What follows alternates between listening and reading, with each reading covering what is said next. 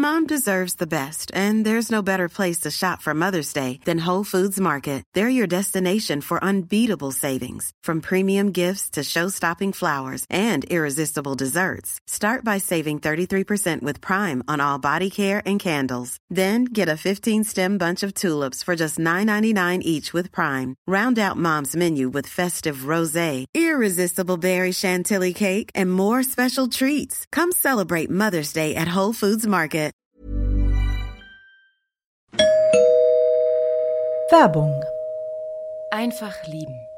Einfach glücklich und zufrieden, bis dass der Tod sie scheidet. Das ist noch immer die Idealvorstellung vieler Paare. Im Alltag aber begegnen Paare oft immer wieder den gleichen Konflikten, hängen sie in immer wiederkehrenden Mustern fest.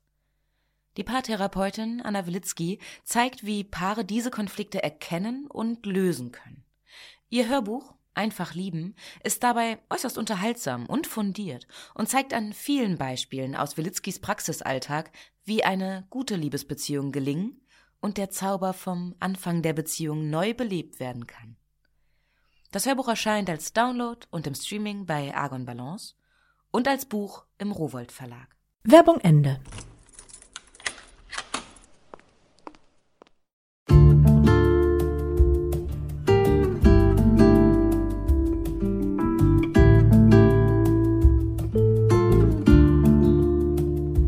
Herzlich willkommen zur neuen Folge von Einfach ganz Leben, dem Podcast für bewusstes Leben. Ich bin Jutta Ribrock, Moderatorin, Hörfunkredakteurin, Autorin und Sprecherin, unter anderem für Radionachrichten und Hörbücher. In diesem Podcast spreche ich alle zwei Wochen mit außergewöhnlichen Menschen über alles, was unser Leben schöner, entspannter und auch spannender und intensiver macht. Heute ist bei mir Jochen Schweizer. Apropos spannend und intensiv, das passt. Jede und jeder kennt sicher seine Erlebnisgutscheine. Er ist erfolgreicher Unternehmer, war, glaube ich, kann man jetzt sagen, Extremsportler und Stuntman. Und er ist Bestsellerautor. Sein aktuelles Buch hat den Titel Die Begegnung. Eine Geschichte über den Weg zum selbstbestimmten Leben. Darüber und überhaupt über das Abenteuerleben sprechen wir heute. Viel Spaß beim Hören.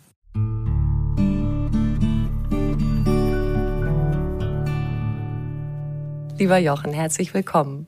Hallo, grüß dich.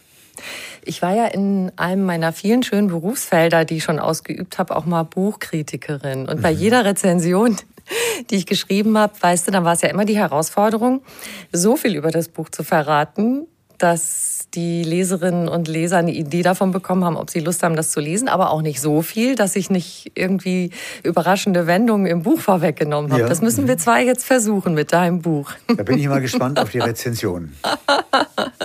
ja, genau, die gibt's ja jetzt nicht von mir. Aber fang du doch mal an, was du verraten magst über dein Buch. Was, worum geht es in die Begegnung? Es ist ein Roman, aber in Wahrheit ist es ein Themensachbuch über Lebensphilosophie, Lebenshaltung im Rückblick auf ein inzwischen doch schon langes, ich werde jetzt 65 und bewegtes Leben. Und ich habe den, ich bin das Risiko eingegangen, ein Sachbuch in Romanform zu schreiben mhm. und freue mich jetzt über die guten Ergebnisse. Wobei ich bei der Vorstellung des Buches erstmal eine richtige Klatsche gekriegt habe. Aha, was denn? Ich war auf der Buchmesse in Wien und da gibt es ja diese ORF-Bühne mhm. mit dem großen Literaturpapst des ORF, der da sitzt. Und pro Tag werden da fünf oder sechs Autoren vorgestellt mit ihren Neuerscheinungen. Und je nach Interesse des Publikums sitzen da zwischen 300 und 1000 Menschen im Auditorium und hören zu. Und dieser ORF-Literaturspezialist hat das Gespräch eröffnet mit den Worten, Herr Schweitzer, Ihnen ist mit diesem Roman ein Schlüssel oder Ihnen ist mit diesem Buch ein Schlüsselroman gelungen. Sie sind jetzt ein Romancier. Sie werden aber mit diesem Buch keinen Erfolg haben. Denn die Tiefe und Spiritualität dieses Werkes korrespondiert überhaupt nicht mit Ihrem Image und mit Ihrer Marke. Das ist ein ganz harter Bruch und die Leute werden Ihnen das nicht abnehmen. Cool. Habe ich, hab ich, mir gedacht, habe ich mir gedacht, fängt ja gut an. Ja. Ja. Super. Was Und ist jetzt, denn deine Marke? Naja, die Marke Jochen Schweizer ist ja weithin bekannt. Das, statistisch kennen 83 Prozent der Deutschen zumindest die Marke. Ich glaube 70 Prozent sogar mein Gesicht. Und es ist nicht schön, nicht angenehm fürs Leben. Ähm, Gott sei Dank assoziieren die meisten Menschen etwas Positives mit der Marke Jochen Schweizer, nämlich Erlebnisse, die das Leben reicher machen oder Erlebnisgeschenke, die ein Problem lösen, nämlich die Frage beantworten, was schenke ich. Für mich persönlich ist natürlich diese hohe Bekanntheit auch eine Bürde in gewisser Weise, weil ich mich eben zumindest in Deutschland nicht mehr so frei bewegen kann, wie ich mich gerne bewegen können würde. Deswegen haue ich ständig ab nach Norwegen. ah, da spielt ja auch dein Buch und das spielt tatsächlich in einer einsamen Hütte. Also da begegnen sich die zwei Protagonisten. Sprichst du den Alten eigentlich Hakon oder Horkon? Wie, der? wie nachdem. Also ich nenne ihn Horkun. Ah, mh. Und der Junge heißt Sverrir. Mhm. Die schöne, starke Frauenfigur heißt Innegret. Es gibt natürlich noch andere Figuren aus der nordischen Mythologie, also diese Namen haben alle einen Sinn. Und tatsächlich ist dieses Buch auch entstanden auf meiner Hütte in Norwegen. Ich verfüge seit 40 Jahren über so einen kleinen, stillen Platz, sehr weit abgelegen. Man kann mit dem Auto nicht hinfahren, man geht weit zu Fuß oder muss von See her über die Felsen hochklettern. Und da steht eben so eine, so eine einsame Hütte mit weitem Blick über, übers Nordmeer. Und das ist ein Ort, der ist mir vor mehr als 40 Jahren begegnet. Und den darf ich heute mein eigen nennen. Und dahin ziehe ich mich immer wieder zurück. Und gerade jetzt in dieser Corona-Zeit ähm, haben ja viele Menschen ganz schön zu knabbern gehabt. Ich als Unternehmer natürlich auch. Wir waren sehr oder sind auch bis jetzt stark betroffen mhm. von den, von den Corona-Gegenmaßnahmen und den Schließungen.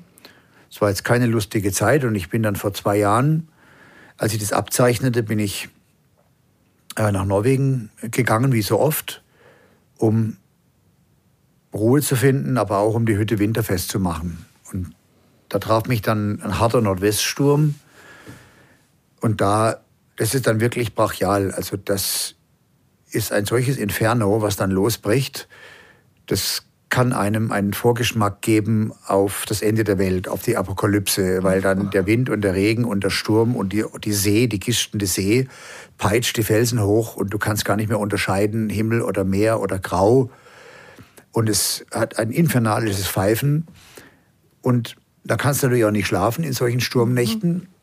Ich sitze also da an meinem alten Holztisch, habe ein Feuer brennen und mir kommt so der Gedanke, wenn jetzt dieser junge Jochen Schweizer, dieser 15-jährige, aufmüpfige Revoluzer, ja, dieser äh, echt schwierige, verrückte Vogel, wenn der jetzt durch diese Tür käme, was hätte ich ihm zu sagen? Aus der Worte, aus der ich heute auf mein Leben zurückblicke. Mhm.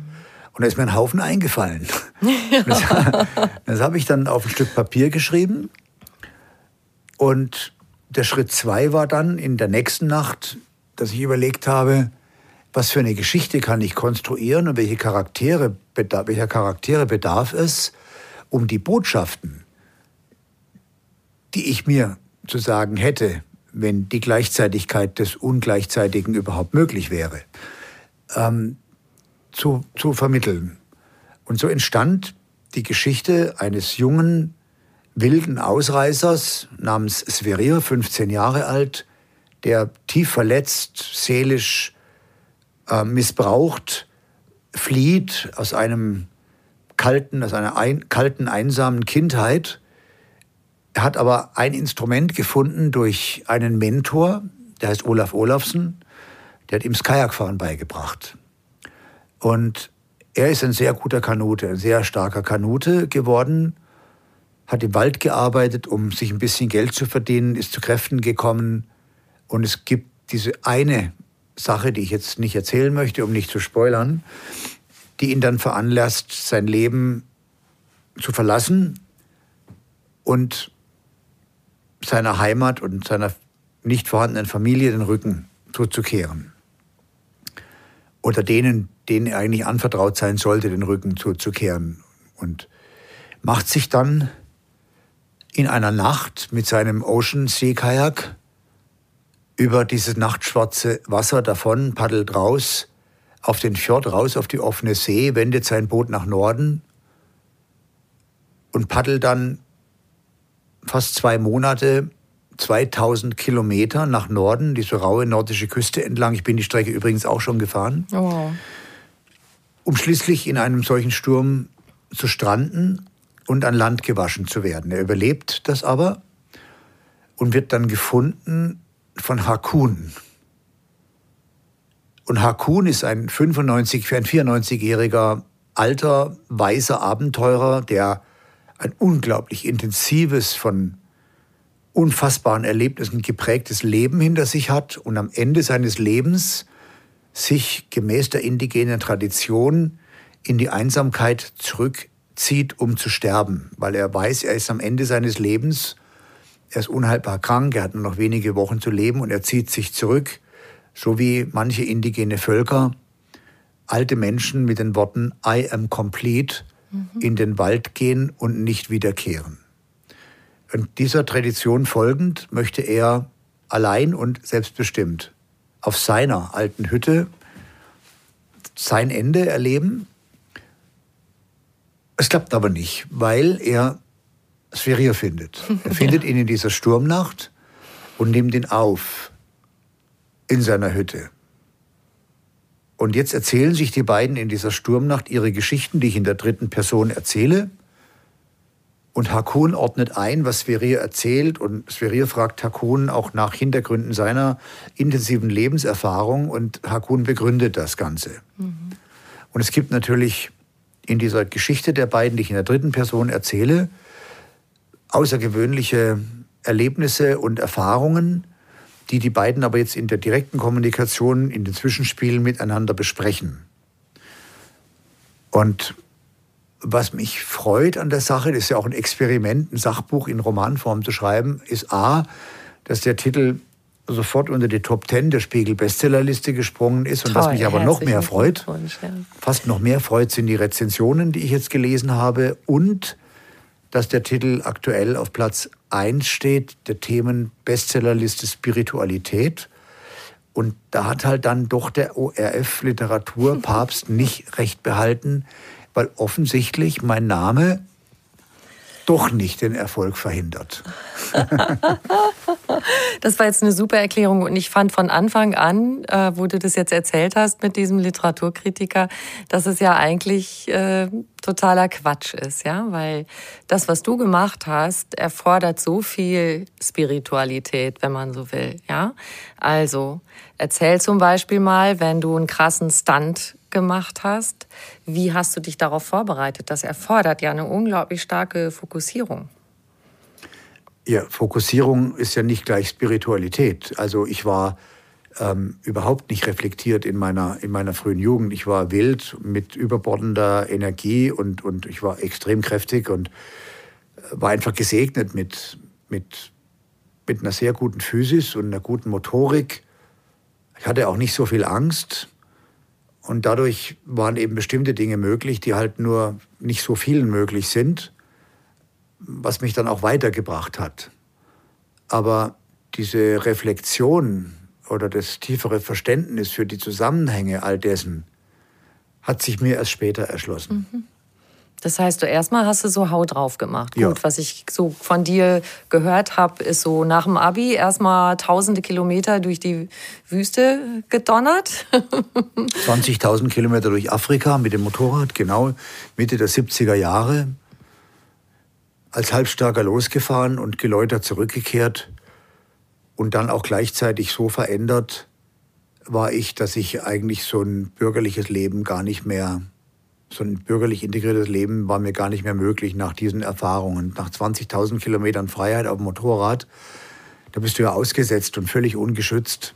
Und all das, was ich da erlebt habe, hat mich so nachhaltig verändert, dass mir so eine ganz klassischer Weg oder bürgerliche Existenz einfach nicht mehr möglich war, obwohl das wahrscheinlich auch für manche Menschen, je nachdem, wie sie strukturiert sind, auch erstrebenswert ist. Ich will mhm. das gar nicht irgendwie bewerten, aber mir war es halt nicht möglich. Mhm.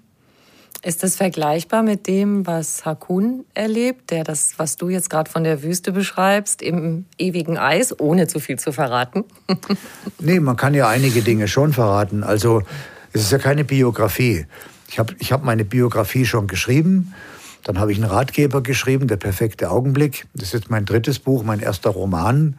Und natürlich ähm, sind viele Elemente in diesem Roman inspiriert aus Erlebnissen und Erfahrungen meines Lebens. Und tatsächlich ist es ja so, dass der junge Hakun äh, das Außergewöhnliche gewagt hat. Er ist nämlich von den Orkneys, also von der Nordspitze Schottlands, 500 Kilometer übers Nordmeer nach Norwegen gepaddelt mit seinem Seekajak. Und das ist eine, eine Unternehmung, wo du mit hoher Wahrscheinlichkeit dabei ums Leben kommst. So ähnlich wie meine Solo-Durchquerung des Tanisrufts damals. Also Tanisruft heißt Land des Durstes oder Wüste der Wüsten und ist die schwierigste, der schwierigste Weg. Es ist aber kein Weg durch die Sahara. Das ist, nennt man auch La Piste Bédon 5. Da gibt es nur fünf Wegmarkierungen auf 1000 Kilometer, also alle 200 Kilometer eine alte Benzintonne aus dem Ersten Weltkrieg, die da irgendwo in der Wüste rumsteht. Und die musst du halt finden. Und wenn du sie nicht findest, hast du verloren. Und es gab ja damals weder ein Satellitennavigationssystem noch irgendwelche Kommunikationsmittel und ich war vollkommen auf mich alleine gestellt. Im Nachhinein betrachtet ist die Wahrscheinlichkeit wäre größer gewesen, dass ich nie wieder gefunden worden wäre, als die, dass es mir dann schließlich gelang, nach Regan in Algerien mich durchzuschlagen und dann wieder heimzukehren. Insofern ist ja diese Ausgesetztheit, dieses Gefühl, dann alleine zehn Tage bin ich gefahren, diese Strecke, alleine mitten im heißesten Teil der Erde in diesem in, in, in dieser Mondlandschaft aus Sand, Geröll und Steinen und meine einzige Verbindung mit dem Leben war mein Motorrad mit diesem begrenzten Wasservorrat, mit dem begrenzten Benzinvorrat. Ich hatte für diese Strecke ja nur 40 Liter Wasser und 125 Liter Benzin dabei. Das ist für ein Motorrad ziemlich viel Gepäck. Und ähm, und dieses Gefühl des vollkommen Alleinseins. Also ich war nie einsam in diesen Phasen, äh, bei allen diesen Unternehmungen. Aber ich war allein. Und allein ist nicht einsam. Allein heißt all eins zu sein mit sich selbst. Also allein sein ist etwas Positives. Wenn man es auseinandernimmt. Das Wort im mhm. eigentlichen Bedeutung des Wortes ist all-ein, allein. Und dieses Alleinsein hat mir am Ende unglaublich viel Stärke und Selbstvertrauen gegeben, dass es dann immer einen Weg gibt. Dass es immer einen Weg gibt. Ich habe auch bei deinem Buch, es gibt so eine Stelle, das habe ich mir aufgeschrieben, wo Hakun darüber spricht, wie wir das finden, was so unser Ding im Leben ist. Es gibt einen Punkt in seinem Leben, wo er weiß, so, jetzt ist eine Sache abgeschlossen, er ist an einem Wendepunkt und er weiß, es kommt ein neuer Abschnitt. Wie dieser Abschnitt aussehen wird, weiß er noch nicht, aber er weiß, das Leben wird für ihn was bereithalten. Und das, so das Vertrauen ins Leben, es werden sich wieder Türen öffnen. Das finde ich auch. Das ist eine positive Affirmation, nämlich die feste Zuversicht, dass wenn sich eine Tür schließt, sich eine andere Tür öffnen wird. Und oft muss sich eine Tür erst schließen, damit sich eine andere Tür öffnen kann. In der Geschichte dieses Lebens von Hakun begegnet er einer sehr starken Frau, die er sehr liebt, die ihn liebt, die heißt Innegret. Und an dieser Geschichte geht es um die zentrale Frage, dass jeder für sich entscheiden muss, welches Leben er leben will. Und Hakun wird natürlich ein Abenteurer. Er liebt die offene See, er liebt die Weite endloser Expeditionen ins ewige Eis. Und Innegret leidet natürlich darunter, dass sie nie weiß, wird er zurückkehren. Und als Hakun dann schließlich von der Geografischen Gesellschaft Norwegens die Chance erhält, eine Expedition finanziert zu bekommen, um die Nordwestpassage im Kajak zu durchfahren, lehnt er diesen Auftrag ab, weil er weiß, er würde Innegret verlieren. Und umgekehrt versteht aber Innegret, weil sie eine sehr kluge, eine sehr starke Frau ist, dass sich Hakun mit dieser Entscheidung von seiner eigentlichen Seinsbestimmung entfernt. Und es wird ihr dies klar in einer Mondnacht. Das ist jetzt wieder fast biografisch. Also ich habe auch von meiner Hütte aus einen Blick auf die offene See und mhm. Oft steht ja der Vollmond riesengroß tief über der See und legt so eine silberne Straße in, in das stille Wasser. Das sind dann oft sehr stille Nächte. Ich liebe es dann runter zu klettern, mein Kajak aus dem Schuppen zu holen und rauszupaddeln auf dieser Mondstraße, raus auf die offene See, so weit, dass ich nicht mal mehr die Leuchttürme sehe. Und Hakon hat aber auch eine Verbindung zu einem Beluga-Wal, der immer wieder ihn begleitet auf seinen Kajaktouren.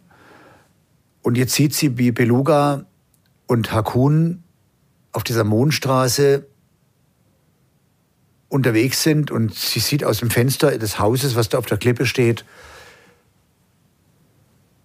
ihren geliebten Mann mit seinem Kajak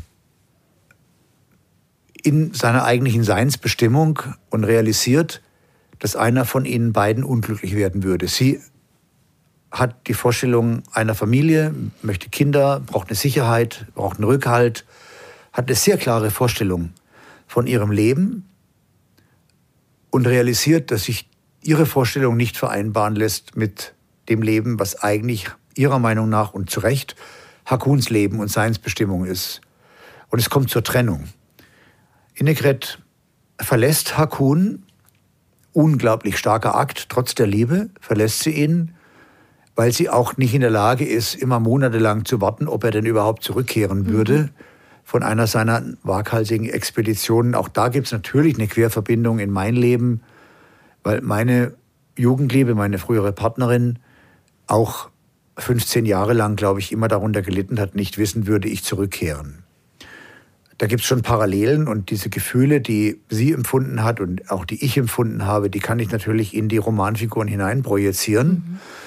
Am Ende ist es so, dass durch dieses Verlassen er dann diesen Auftrag annimmt, etwas überlebt, was man nicht überleben kann, eigentlich drei Polarnächte, dabei seinen besten Freund verliert, Ansgar der einem fremdbestimmten Ziel folgt. Also es geht auch viel über Ziele, selbstbestimmte Ziele, fremdbestimmte Ziele, heilsame Ziele, schädliche Ziele, traditionsgeleitete Ziele.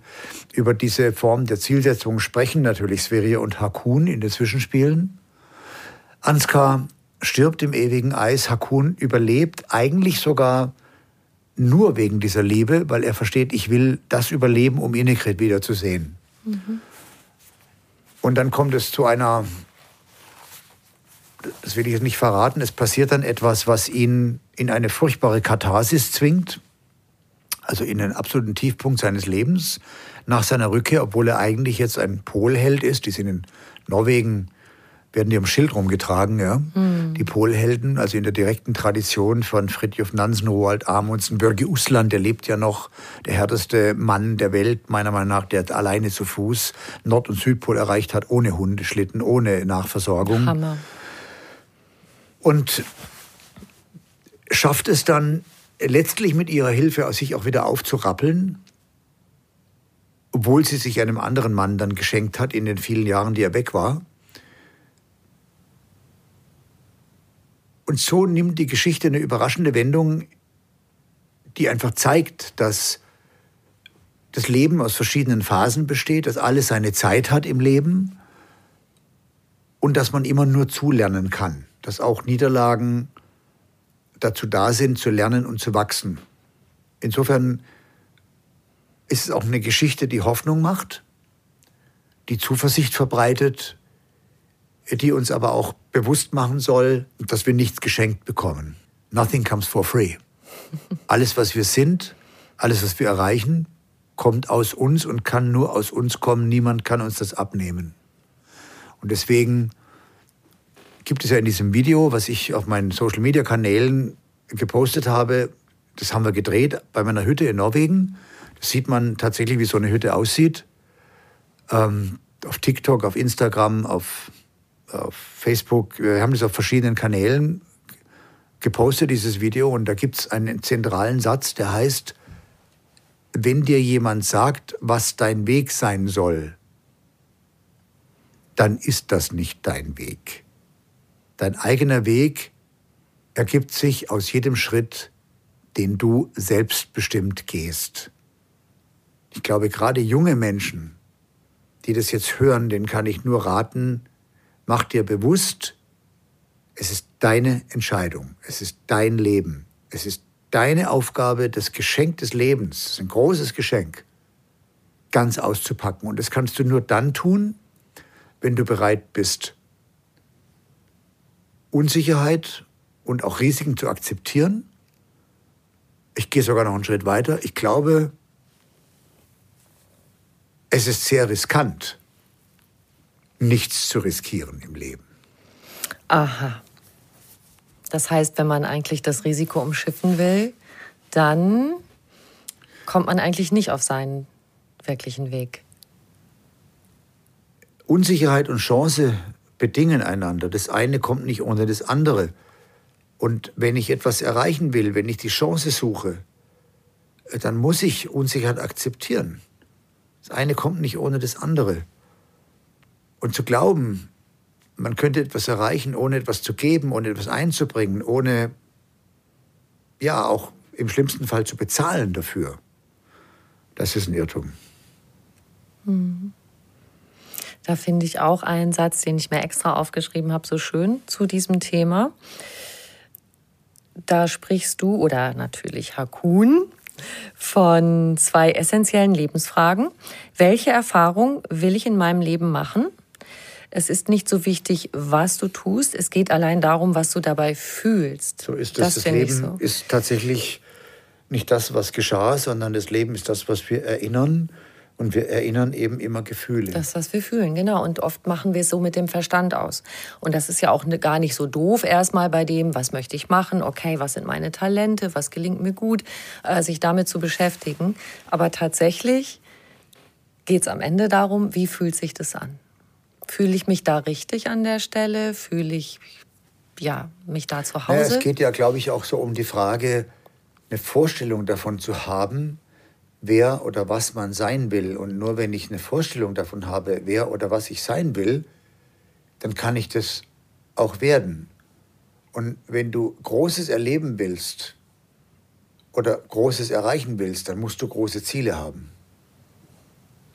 Wenn du kleine Ziele hast, erreichst du Kleines. Mhm. Und ich finde ja, es hat alles seine Daseinsberechtigung. Ich ähm, ich merke oft so, wenn es um diese Frage geht, so was will ich wirklich, wirklich, dann kriegt man schon so ein bisschen so, äh, weiß ich das eigentlich? Also was ist jetzt wirklich meine Aufgabe in diesem Leben? Gibt es dieses eine Ding oder diese mehrere Dinge. Oft entwickelt sich das ja auch im Laufe der Zeit. Du hast auch verschiedene Lebensphasen, das kannst du gleich auch noch mal erzählen, wo du sagst, ja, eine Zeit lang war für mich das wichtig. Ich war ein wildes Ding, die Actionzeit, äh, dann die Unternehmensgründung und so weiter. Das kannst du vielleicht noch mal ein bisschen schildern. Ich denke, ähm, auf der anderen Seite, es gibt auch Menschen, die vielleicht gar nicht so eine starke Auseinandersetzung äh, damit machen und auf eine gewisse Weise glücklich und zufrieden auch leben, äh, zu ihrer Umwelt empathisch und fürsorglich sind und damit ja auch einen guten Beitrag und eine gute Energie in die Welt geben. Dieses ja, das sind sehr wertvolle Menschen, die absolut ein glückliches und auch äh, zufriedenstellendes, befriedigendes Leben leben dürfen. Deswegen glaube ich auch nicht, dass es irgendein Rezept gibt oder dass ich überhaupt geeignet bin, irgendwelche Ratschläge zu geben. Ich gebe bewusst keine Ratschläge. Ich möchte Impulse geben, mhm. darüber nachzudenken, was ist für mich das Richtige. Ich hatte zum Beispiel auch nie Vorbilder, ich persönlich. Warum hatte ich, und ich empfehle auch Menschen nicht unbedingt Vorbilder zu haben, denn du willst ja kein Nachbild sein. Ne, also wenn du ein Vorbild hast, willst du sein wie dein Vorbild, bist du ein Nachbild. Also was willst du sein? Du wirst als Original geboren. Viele Menschen sterben als Kopien. Und Vorbilder zu haben, ist meines Erachtens nicht zielführend. Was aber zielführend sein kann, das ist, dass wir alle immer wieder Menschen begegnen, die über vorbildliche Eigenschaften verfügen, mhm. Die wir uns versuchen können zu eigen zu machen, auch wenn diese Menschen ansonsten vielleicht höchst unvollkommen sind. Also einzelne Eigenschaften zu identifizieren, wo du sagst, das ist jetzt echt cool, wie der das macht. Und es ist eigentlich völlig egal, was der sonst macht im Leben oder wie der aussieht oder ob der sich gut hält oder nicht gut hält. Aber es gibt vielleicht diese eine Eigenschaft an einem Menschen, wo ich sage, da ist der richtig gut oder sie. Und, und das möchte ich eigentlich auch so machen. Und wenn ich mit diesem Konzept, mit diesem Gedankengut unterwegs bin und sehr aufmerksam schaue, dann gibt es kaum einen Menschen auf der Welt, an dem ich nicht, wenn ich will, eine vorbildliche Eigenschaft identifizieren kann. Und ja. damit steigt ja dieser Mensch in meiner Achtung automatisch auf die Augenhöhe hoch. Ob der jetzt Müllfahrer ist ja, oder, oder eine Putzfrau, ist völlig egal. Ich habe zum Beispiel eine Putzfrau, die heißt Fausi. Die putzt bei mir im Betrieb 4000 Quadratmeter Bürofläche, ich glaube inzwischen seit 25 Jahren. Mhm. Und die Fausi, die habe ich mal auf einer Betriebsversammlung in Krügerrand geschenkt. Krügerrand ist eine sehr wertvolle Goldmünze aus Südafrika. Dann habe ich sie auf die Bühne geholt und habe gesagt, Fausi, Sie verkörpern für mich operative Exzellenz. Dann natürlich fragen die Gesichter, was hat er jetzt mit seiner Putzfrau, der Jochen? Ja? Da sage ich, Fausi, dann habe ich eine Geschichte erzählt. Ich habe gesagt, Leute, stellt euch mal vor, ihr schält eine vollreife Orange und schmeißt jetzt diese dicken, fetten Orangenschalen in euren Papierkorb, in dem natürlich eine Plastiktüte drin ist. Ne? Mit dem Effekt, dass diese Plastiktüte mitsamt diesen Orangenschalen in den Papierkorb verschwindet, was dazu führt, dass alles, was ihr danach in den Papierkorb schmeißt, nicht mehr in der Plastiktüte landet. Wir alle kennen dieses Problem. So, Fauci verknotet aber, und das hat ihr keiner gesagt, diese Plastiktüte so um den Papierkorb, dass die da bleibt. Und das ist operativ exzellent, weil sie auf ihrer Position in ihrer Tätigkeit etwas richtig, richtig gut macht. Und das habe ich meinen Mitarbeitern erzählt. Wir waren damals 600 Mitarbeiter in der, in der Jochen Schweizer Erlebnisfirma. Und dann haben alle verstanden, ja, so einfach ist es eigentlich, ob ich im Callcenter arbeite oder in der Programmierung, ob ich in der Assistenz bin oder im Marketing. Wenn jeder auf seiner Position den Anspruch hat, sein Bestes zu geben, das heißt noch lange nicht, dass keine Fehler passieren. Natürlich passieren Fehler und irgendwelche Dinge gehen in die Grütze. Das ist aber egal. Solange man den Anspruch hat, sein Bestes zu geben, so wie Fausi mit ihren Papierkörben, und jetzt kann man, dann, dann bin ich operativ exzellent und mhm. im Grunde kannst du ja diesen Anspruch an dich selbst auf alle Lebensbereiche übertragen. Also wie bin ich als Vater zu meinen Kindern? Wie bin ich als Partner zu meiner Frau? Ähm, wie verhalte ich mich als Freund in meinen Freundschaften? Ähm, und ich glaube, diese Bewusstheit zu haben und auch zu akzeptieren, dass auch das aus uns selbst kommt, nämlich der innere Anspruch an sich selbst, ordentlich zu sein. Das klingt jetzt super spießig, super konservativ, aber mir hat ein väterlicher Freund mal gesagt, Jochen, es ist ganz einfach. Versuch ein anständiger Mensch zu sein und wenn du dann alt bist, dann kannst du auf dein Leben zurückgucken und kannst es ein zweites Mal genießen. Guter Spruch. Du bist in deinem Leben oft an Grenzen gegangen und hast auch Grenzen überschritten. Kannst du sagen, wo du mal ja, was ist so wirklich deine krasseste Grenzüberschreitung gewesen? Das krasseste, was du gemacht hast? Naja, ich habe ich hab mich natürlich auch schon manchmal furchtbar verletzt und, und bin dem Tod von der Schippe gesprungen. Das ging also von einer schweren Verletzung beim Kajakfahren. Gut, das kann ich vielleicht kurz erzählen, weil es gibt beim alpinen Kajakfahren, das war jetzt in den 70er Jahren, so, dass man mit damals sehr langen Booten mit sehr engen Sitzluken sehr hohe Wasserfälle angefangen hat zu befahren. Und diese Boote sind dann in den Tumpen, also in dem verquirlten Unterwasser dieser Wasserfälle, sehr tief eingetaucht. Und die tauchen, weil sie nicht einen Kielsprung haben, also man kann sie nicht bufen, also nicht aufrichten, damit sie flach aufkommen. Dann spitzeln die halt wie so Pfeile in die Tiefe, diese Boote. Und weil dieses Wasser unten Luft durchquirlt ist, in diesem Toastbecken des Wasserfalls, trägt dieses Wasser natürlich auch nicht und man taucht extrem tief ab. Also wirklich, mhm. man, es schießt einen so weit runter, dass es unten dunkel wird. Also so tief oh. taucht man in diese Toastbecken ein. Und es gab damals einige tödliche Unfälle, weil sich diese langen, damals und sehr schlanken Kajaks, heute sind es ganz kurze Boote, die so ein bisschen dicklich aussehen, die gar nicht mehr tief eintauchen. Ja? Und dann gab es eine Unfallform, die hieß Vertical Pin, der senkrechte Stecker. Und ähm, da kann es eben sein, dass man unten einspitzelt und krachend irgendwo in der Felsschneise stecken bleibt mit dem Kajak und dann verklemmt sich dieses Boot mit der Spitze nach unten, mit dem Heck nach oben in diesem Wasserfall und man hat einen unfassbaren Wasserdruck im Rücken, man sitzt ja noch drin. Mhm. Und unter diesem Wasserdruck kommt man aus dem Boot nicht mehr raus. Weil damals das so war, die Sitzluken waren so klein, dass man erst den Hintern nach hinten über den Sülrand schieben muss, um dann die Beine rauszukriegen aus dem mhm. Boot. Und dieser Wasserdruck ist natürlich brutal. Das sind Tonnen von Wasserdruck im Rücken. Das presst den Oberkörper nach vorne. Dann hat man am Anfang, wenn man dem noch Widerstand leisten kann, so ein bisschen so eine Luftglocke vorm Gesicht, weil das Wasser hinten auf den Helm presst. Mhm. Dann kann man noch so ein bisschen schnaufen und dann geht halt nach zwei, drei Minuten geht die Kraft aus und dann verstirbt man einfach wie in, wie in der Falle. Und ich hatte Wochen davor ähm, den tödlichen Unfall eines Freundes, eines, eines, eines Kameraden miterleben müssen, den wir dann geborgen haben, aber erst nach einer Stunde aus diesem Wasserfall. Ich war tatsächlich auch derjenige, der an Seilen angeleint ähm, in diesem Wasserfall unterwegs war, um irgendwie des Körpers habhaft zu werden, der in dem Boot steckte. Das ist eine lange Geschichte, die beschreibe ich in meiner Autobiografie, äh, warum Menschen fliegen können müssen. Das ist ein ziemlich sperriger Titel, gebe ich zu. Und da beschreibe ich tatsächlich diese Situation. Und als ich dann selber plötzlich in der Situation war, dass ich selber in einem Vertical Pin geraten war, da wusste ich, dass das jetzt das Ende ist. Und ich weiß, ich war ein junger, starker Kanute. Und es war irgendwie auch ganz angstbefreit. Es war so ein Gefühl wie, ah, so ist es also. Schade,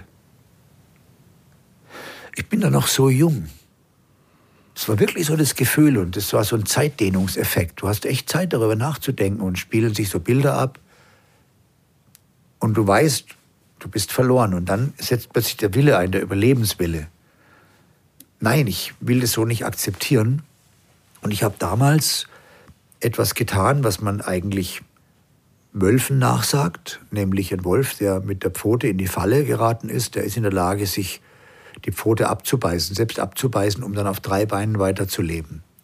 Und man sagt ja, das sei unmenschlich, diese Fähigkeit. Es ist aber diese Fähigkeit menschlich, weil ich habe mein linkes Bein stehen lassen, habe das rechte Bein sozusagen, weil ich dann gestützt war, das Knie aus der Luke gekriegt und habe mich dann gegen die Anatomie nach vorne aus dem Boot gerollt, mit dem Ergebnis, dass natürlich mein linkes Knie frontal gegen die Anatomie durch brach. Ich musste es komplett durchbrechen und zeitlich wegreißen, um aus dem Boot rauszukommen. Dabei hat mir der Wasserdruck geholfen. Das tut nicht weh, äh, weil man so viel Adrenalin mhm. hat. Man ist dann so in diesem Augenblick gefangen. Man spürt gar keinen Schmerz. Das klingt jetzt brutal. Man, man hört auch dieses Krachen, also dieses Reißen der Bänder, das ist wie so Peitschenschläge, geht es durch den ganzen Körper. Aber ich habe keine Schmerzerinnerung. Ich habe nur die Erinnerung, an diese Dunkelheit und diese absoluten Willensentscheidung, nicht da unten zu bleiben. Und habe dieses linke Bein geopfert. Ich habe heute eine Titanprothese im Knie, mhm. das wissen viele Leute gar nicht. Also ich lebe mit dieser Prothese, ich komme durch keine Sicherheitskontrolle, da gehen immer alle Lampen an. Ich habe einen Haufen Titan im Körper. Okay. Und habe dann mit dieser Prothese, auch mit der Behinderung, das ist eine echte Behinderung, habe ich äh, immer noch Weltrekorde aufgestellt und war Stuntman und fahre bis heute gut Ski und man kann damit auch leben. Aber das war sicher mal ein Moment, wo ich weit über der Grenze des vermeintlich menschlich Machbaren mich bewegte, um dann herauszufinden, dass man die Grenze noch ein Stück weit verschieben kann. Und du hast weitergemacht. Du hast auch danach als Stuntman gearbeitet. Es hat lang gedauert. Ich war ja erstmal dann, es war eine schwere Operation, das Knie wiederherzustellen. Am Anfang gab es ja diese Prothesen auch nicht, weil ich noch so jung war. Die Prothese kam dann erst später und saß im Rollstuhl und habe dann doch zwei Jahre gebraucht, um wieder so richtig bis in die Spitze der Leistungsfähigkeit wieder zurückzukehren. Und damit war das auch überwunden. Und du hast eben anfangs gesagt, dass nach deiner Wüstentour du dir nicht vorstellen konntest, so das klassische bürgerliche Leben zu leben. Du hast aber auch eine Familie gegründet. Du hast zwei Jungs, oder? Ja. Und zwei erwachsene Söhne. Ja. Wie war das für dich vereinbar? Also mit der Familie und auch trotzdem diese gefährlichen also es Sachen war, Da gab es ein? Schlüsselerlebnis. Da gab es ein Schlüsselerlebnis und das hat mich da auch inspiriert, diese Geschichte von, von Innegret und Hakun zu schreiben, weil natürlich im Roman sind die beiden viel reflektierter, als ich es und Caroline, also die Mutter dieser Söhne, damals waren. Ähm, also meine Söhne sind 27 und 32 Jahre alt. Sind stattliche, kräftige Burschen. Der eine ist Berufspilot, der andere hat ein Start-up. Wir sind die Three Brothers bis heute. Wir machen einmal im Jahr einen coolen Trip, was weiß ich, mit Motorrädern durch Laos und Kambodscha, mit dem Helikopter durch Südafrika, weil der Max ist äh, direkt als Helikopter-Berufspilot. Mhm.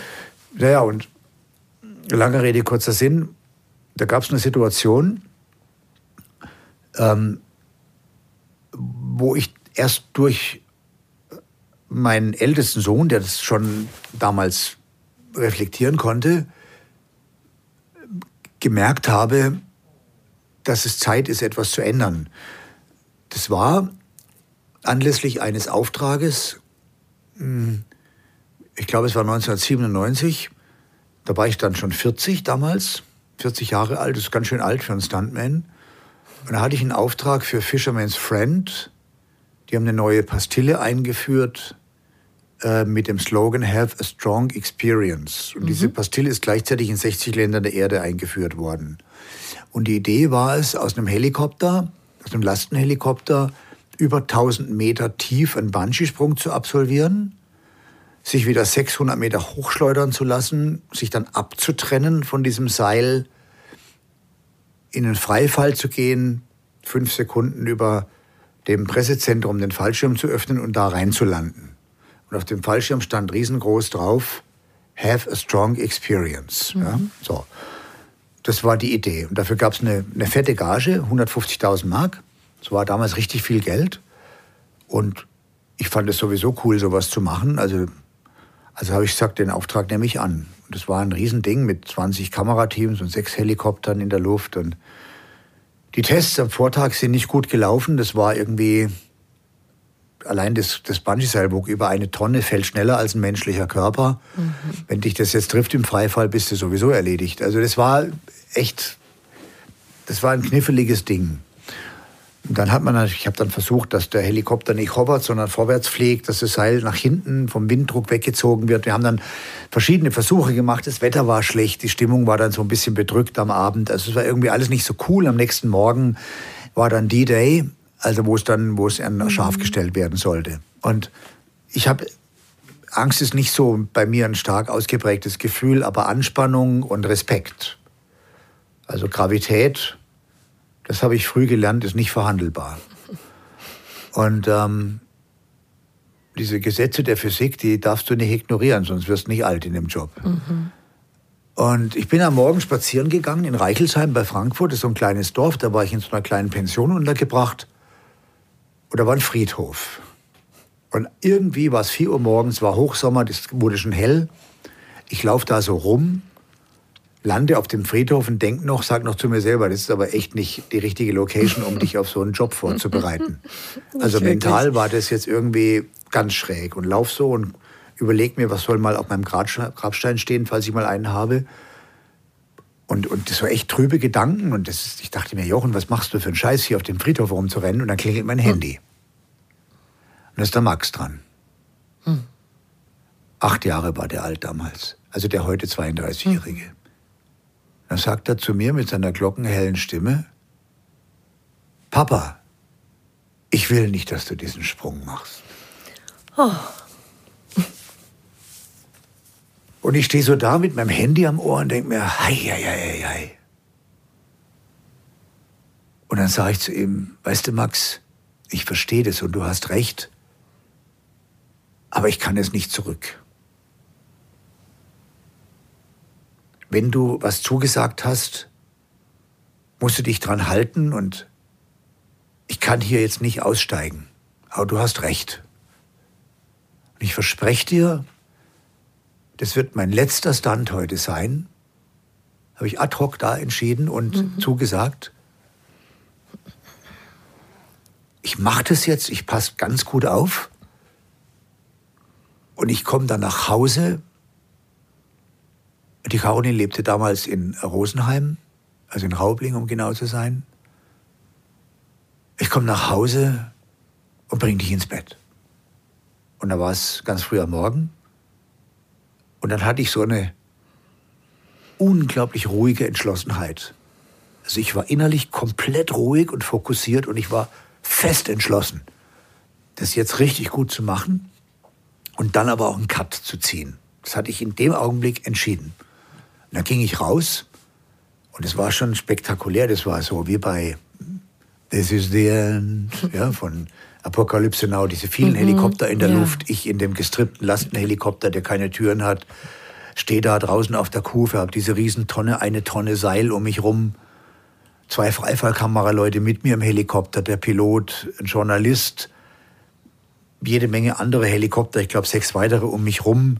Und es war so berechnet. Da unten stand ein Notar am Boden. Ich hatte zwei Flugschreiber im Oberall, weil das sollte ja für ein Guinness-Buch der Rekorde gewertet mhm. werden. Da muss ein Notar das beurkunden steht ja bis heute äh, als, als höchster Sprung aller Zeiten immer noch im Guinness-Buch der Rekorde. Wir steigen halt auf die Absitzhöhe von zweieinhalbtausend Metern, dann war es bewölkt und du darfst ja eigentlich nicht durch Wolken springen nach deutschem Luftrecht. Dann haben wir irgendwo eine Lücke gefunden, haben wir es durchgemogelt über die Wolkendecke drüber. Es war schon klar, dass ich dann hinterher durch die Wolke falle. Und, ähm, und dann habe ich das Ding durchgezogen und es war natürlich, ich glaube, alleine also du, du fällst ja erst mal 600 Meter frei, dann beginnt der Bremsweg, 400 Meter Bremsweg. Allein der Bremsweg hat dann irgendwie, ich glaube, 34 Sekunden gedauert. Ich hatte so Rauchpatronen, einen am linken Fuß, einen am rechten Fuß. Und die brennen ja nur 60 Sekunden. Und da habe ich dann, als die eine Rauchpatrone ausgebrannt war, habe ich dann die andere gezündet. Derweil bist du unterwegs im Freifall. Also du musst schon alle deine Gedanken und deine Konzentration mhm. bei dir haben. Dann hast du ja so ein Trennschloss mit einer Überbrückung. Das heißt, du musst vorher die Überbrückung lösen, bevor du das Trennschloss trennen kannst, weil es wäre sehr schlimm, wenn du jetzt unten loskommen würdest vom Seil.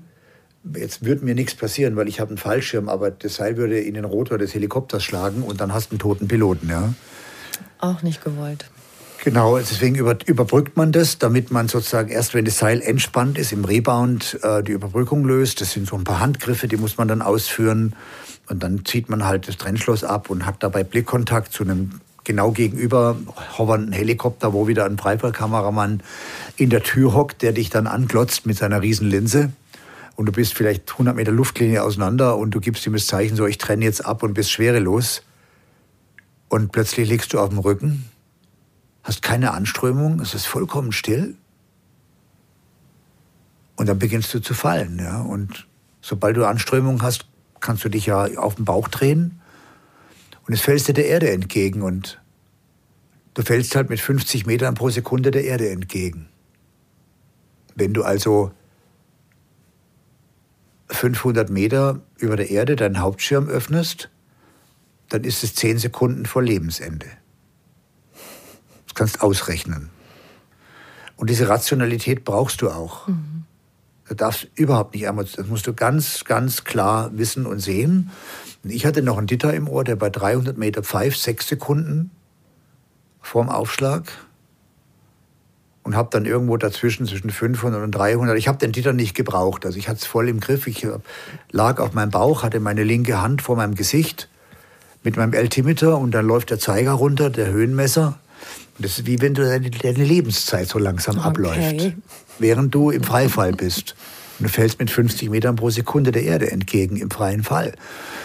Und dann greifst du nach hinten, unter deinen Rig, ziehst einen Hilfsschirm raus, dann tut es natürlich einen Bombenschlag, hast den Schirm hart gepackt, damit der auch gleich aufgeht. Normalerweise tut man die weicher packen, der schüttelt sich dann eher auf.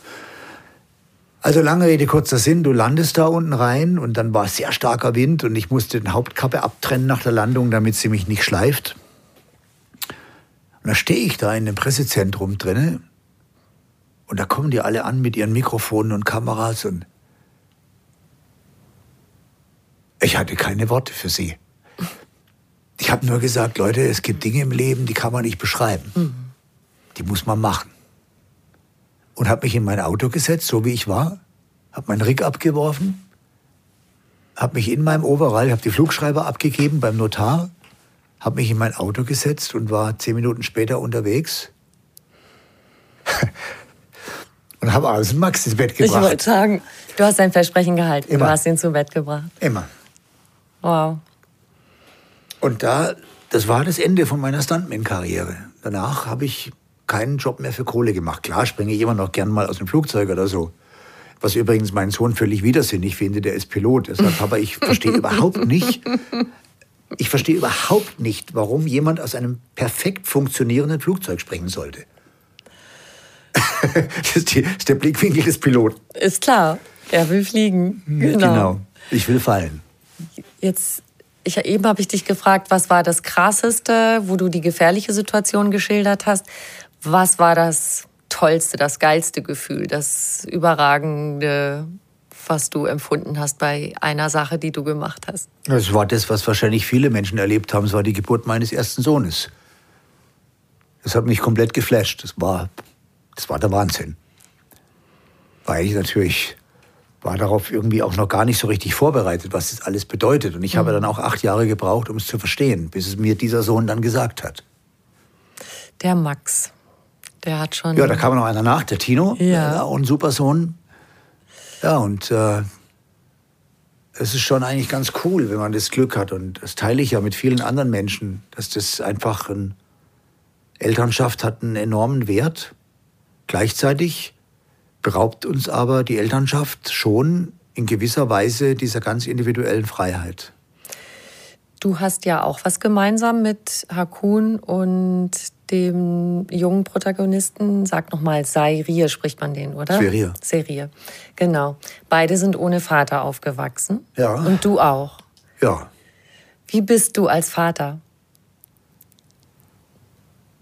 Ich glaube, das ist so eine Gegenbewegung gewesen. Ich hatte das Glück, dass ich durch die beiden Söhne meine eigene verlorene Kindheit zurückgewinnen konnte. Also all die Dinge, die ich mir gewünscht hätte, dass mein Vater, den ich nicht hatte, sie mit mir gemacht hätte, mhm.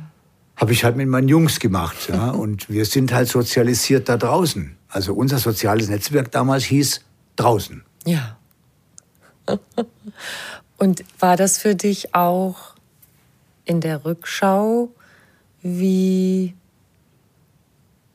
dadurch, wie du als Vater mit deinen Söhnen umgehen konntest, für dich auch wie ein, ein Heilen? Ja, ganz sicher. Also das, dessen bin ich mir völlig bewusst. Natürlich habe ich mich mit der Vaterlosigkeit beschäftigt und auch das Phänomen der vaterlosen Gesellschaft, die ja auch, viele Kinder sind ja auch vaterlos, obwohl die Väter irgendwo da sind. Aber es gibt ja eine aktiv gelebte Vaterschaft und es gibt leider eben Lebenssituationen, wo wir Männer, wenn wir arbeiten und Geld verdienen, halt abends erst um neun heimkommen, da sind die Kinder im Bett und wir sehen sie vielleicht nur beim Frühstück. Und am Wochenende sind wir so erschöpft, dass wir, dass wir uns vielleicht gar nicht so kümmern können, wie es eigentlich richtig wäre. Also das, das Phänomen der Vaterlosigkeit und auch der Gesellschaft, das ist, ähm, das ist schon präsent. Und ich glaube, ich hatte jetzt durch meinen Job und dadurch, dass ich halt immer wieder lange Lehrzeiten hatte zwischen den Aufträgen, hatte ich dann schon das Glück, dass ich eben mich auch um die Jungs kümmern konnte. Und weil ich halt gerne Sachen erlebe, habe ich halt die dann mit meinen Jungs zusammen erlebt. Da gab es natürlich auch eine Phase, die beiden waren halt manchmal, die waren ja echt renitent, ja, also Wahnsinn. Also als, die sind ja fünf Jahre auseinander, wo der, was weiß ich, wo der Tino acht war und der Max war dann 13, da waren die unerträglich und haben ständig Stress gehabt miteinander. Da bin ich dann einzeln gefahren mit denen, weil ich echt, also ich hab, das war ja nicht einfach. Also die waren ja fürchterlich aufsässig, die Jungs. Also. Da gilt dieser Satz, was du deinen Eltern antust, zahlen dir deine Kinder heim. ja, ich wollte gerade sagen, ich wundere mich nicht, das wilde Ding, was der Vater ist, dass das oh, in den Jungs dann auch wieder aufgekreuzt Oder Motorradfahren, ja. Das Motorradfahren war so ein Thema. Ich wollte natürlich nicht, dass die Motorrad fahren. Mhm. Jetzt bin ich ein gewachsener Motorradfahrer. Ich bin mit dem Motorrad durch Afrika gefahren. Jetzt versuche mal einem 16-Jährigen zu erklären, dass er nicht Motorrad fahren soll. Und wieso wolltest du das nicht? Weil es scheiß gefährlich ist. Aber du machst so gefährliche Sachen und dann sollen die das nicht machen. Das ja. versteht ja kein Mensch. Ja, doch. Oder gerade weil du es weißt. Aber das haben sie dir wahrscheinlich unter die Nase gerieben. Natürlich. Ey, Papa, was soll denn das jetzt? Natürlich. Du machst die wildesten Sachen und wir sollen nicht. Natürlich. Ich habe es dann versucht, indem ich ihnen einen Geldhahn zugedreht habe, zu verhindern. Das hat nichts genützt. Dann sind die beide arbeiten gegangen und hatten halt alle bis 16 ihre 80er. Ich glaube, der eine der beiden ist gleich im ersten Monat durch den Gartenzaun geflogen beim Nachbarn, weil er morgens mit kaltem Reifen volle Kanne in die Kurve gegangen ist. und habe mir gedacht, Wahnsinn, jetzt wiederholt sich echt, was mir selber auch passiert ist, weil ich habe auch mein Motorrad zerlegt, weil ich mit kaltem Reifen in den Kreisel reingeballert bin in Heidelberg und halt abgeflogen bin. Und, und so ist es halt im Leben. Ja. Jetzt habe ich noch gedacht, äh, du hast ja von der Innegret gesprochen in deinem Buch als starke Frau. Das ist sie auch. Ähm, ich ähm, habe so gedacht, ach ja, aber so eine richtige Heldin noch im Jahr 2022 hätte in deinem Buch mir auch noch gefallen, also als vielleicht auch als Gegenpart zu Hakun, die so ihr Ding macht, ähm, vielleicht auch eben schon durchaus mit weiblichen Eigenschaften. Das ist jetzt schon auch stark so, ein Mann geht seinen Weg. Ja, weil ich halt ein Mann bin. Es ist mein Blickwinkel. Ich bin, ich bin Mann.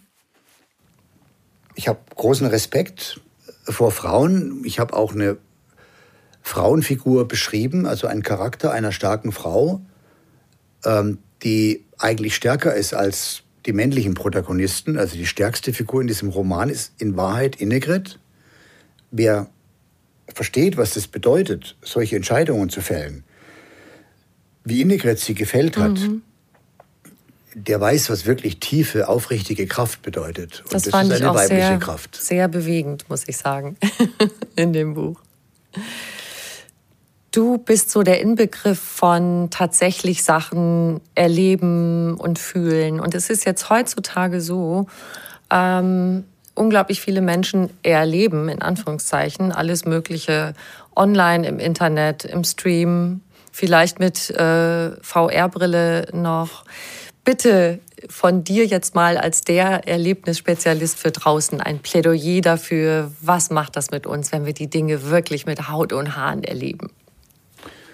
Da kann ich eine schöne Anekdote erzählen. Ich war letzten Herbst in Norwegen und wir haben dort ein Video gedreht mit einem kleinen Team um diesen, im Auftrag von des Verlags Drömer Knauer, um eben ein Promotion-Video für die sozialen Medien für dieses Buch mhm. ähm, zu, zu erzeugen ein Zwei-Minuten-Video, um es in den, so in den sozialen Medien eben einzusetzen.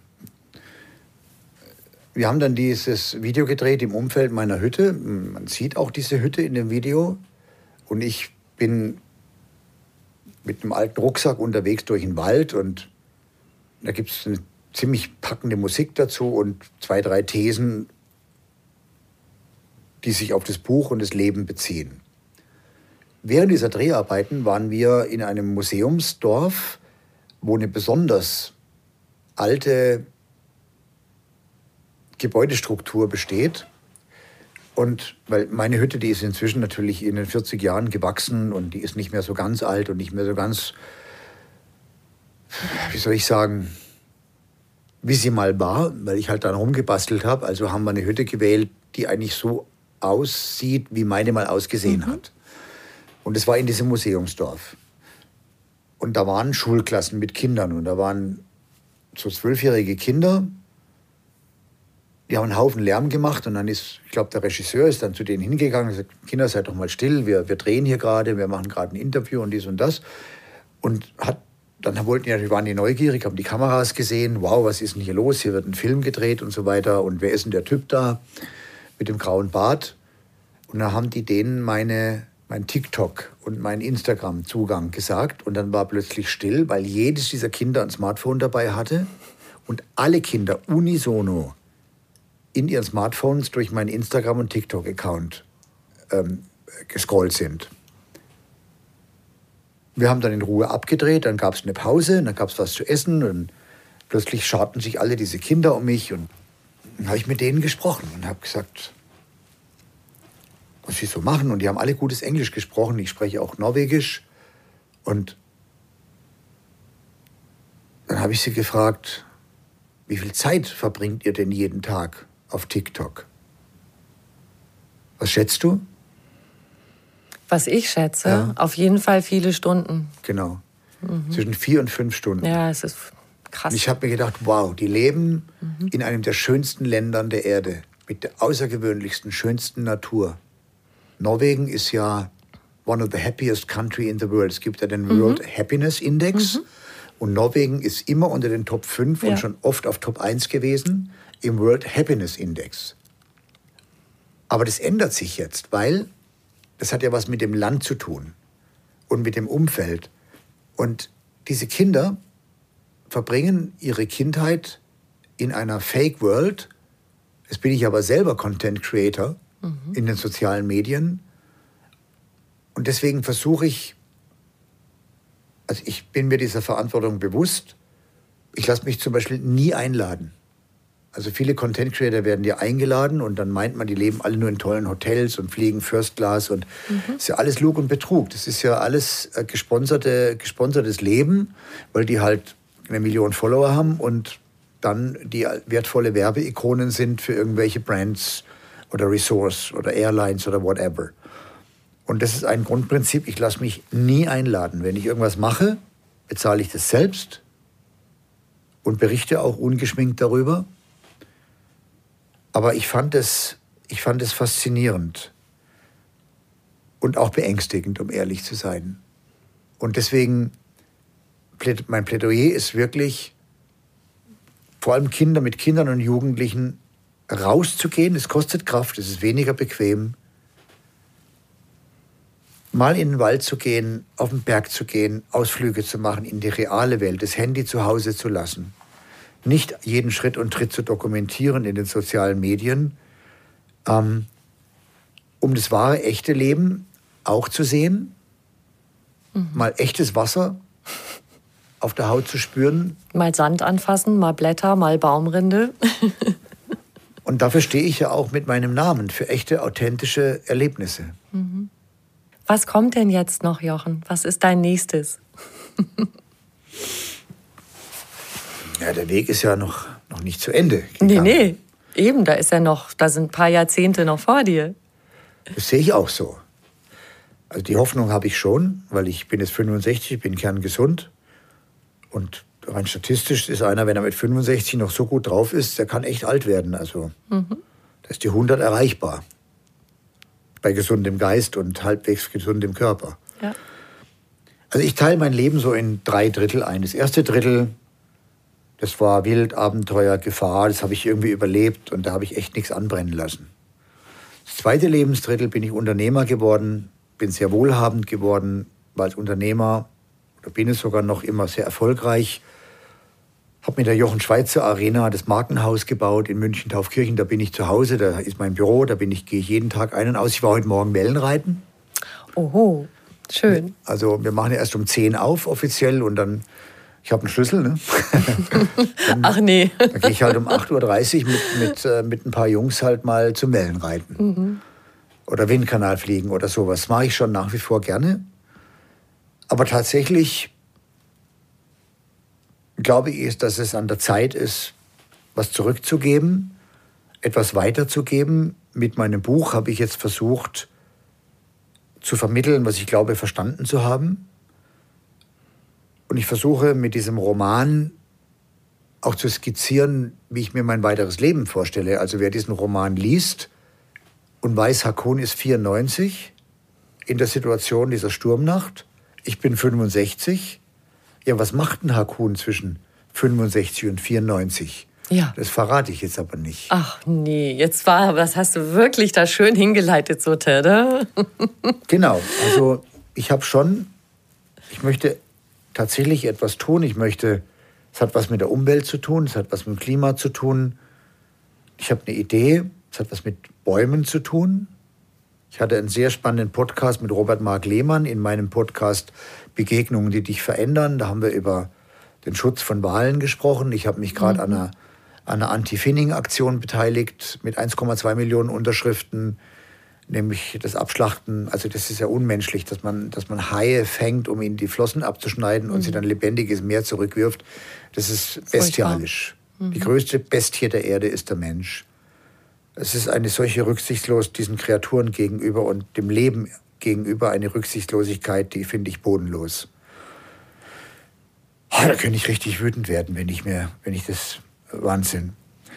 Und das sind natürlich Dinge, daran beteilige ich mich mit, mit meiner Reichweite und, und mit meiner, ich würde schon sagen, Glaubwürdigkeit. Mhm.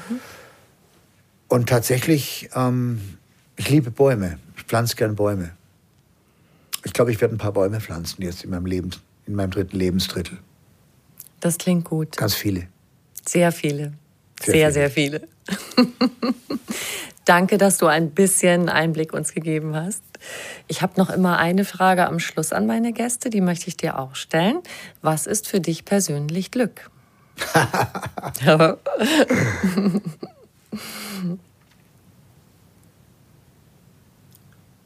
Glück ist für mich das Gefühl, angekommen zu sein, was ich immer dann empfinde, wenn ich ganz im Moment bin. Mhm. Es gibt in der Verhaltensforschung den Begriff des Flows. Mhm. Wenn zum Beispiel Kinder selbstvergessen spielen, vollkommen selbstvergessen spielen, das ist reines Glück. Ja. Für mich ist das, wenn ich im Kajak sitze und irgendwo weit draußen auf der offenen See unterwegs bin oder wenn ich in einen unberührten Tiefschneehang reinspringe und dann aber das Denken sich komplett ausschaltet und ich rein im Tun mich bewege, rein im Tun, ohne Gedanken. Ich habe ein, ein Video auf YouTube veröffentlicht, das heißt Paddeln ist Zen, mhm. wo ich genau der Frage nachgehe, warum, was der Sinn eigentlich ist einer monotonen Bewegung. Monoton von Monotonus, das ist das Gegenteil von Multitonus, also von Reizüberflutung. Mhm. Ich glaube, dass wir Menschen immer wieder die Stille suchen müssen, um bei uns selbst anzukommen. Ein wunderschönes Schlusswort. Ich danke dir so sehr. Vielen Dank für dieses schöne Gespräch, lieber Jochen. Dankeschön.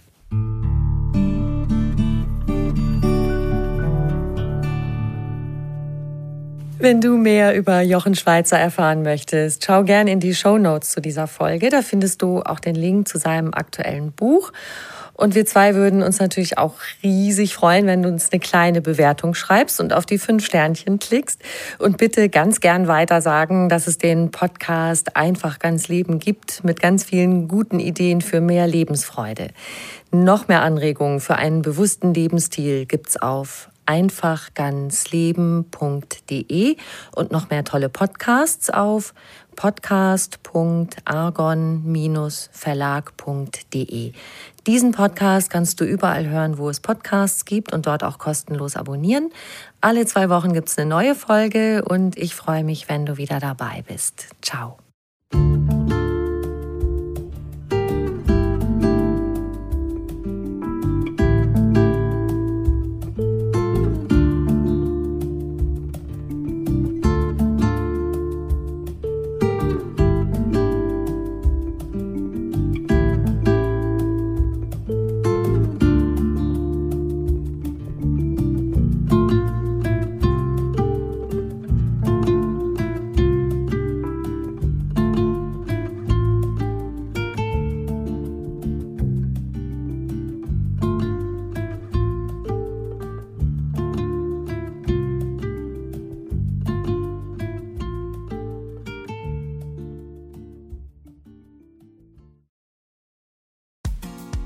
Frauenstimmen.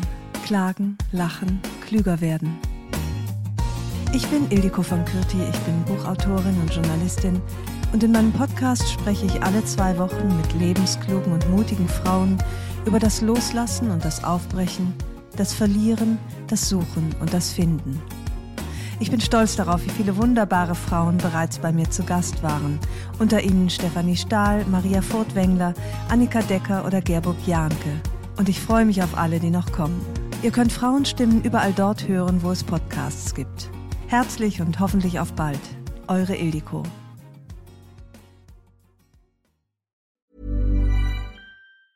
Mom deserves the best, and there's no better place to shop for Mother's Day than Whole Foods Market. They're your destination for unbeatable savings, from premium gifts to show-stopping flowers and irresistible desserts. Start by saving 33% with Prime on all body care and candles. Then get a 15-stem bunch of tulips for just $9.99 each with Prime. Round out Mom's menu with festive rosé, irresistible berry chantilly cake, and more special treats. Come celebrate Mother's Day at Whole Foods Market.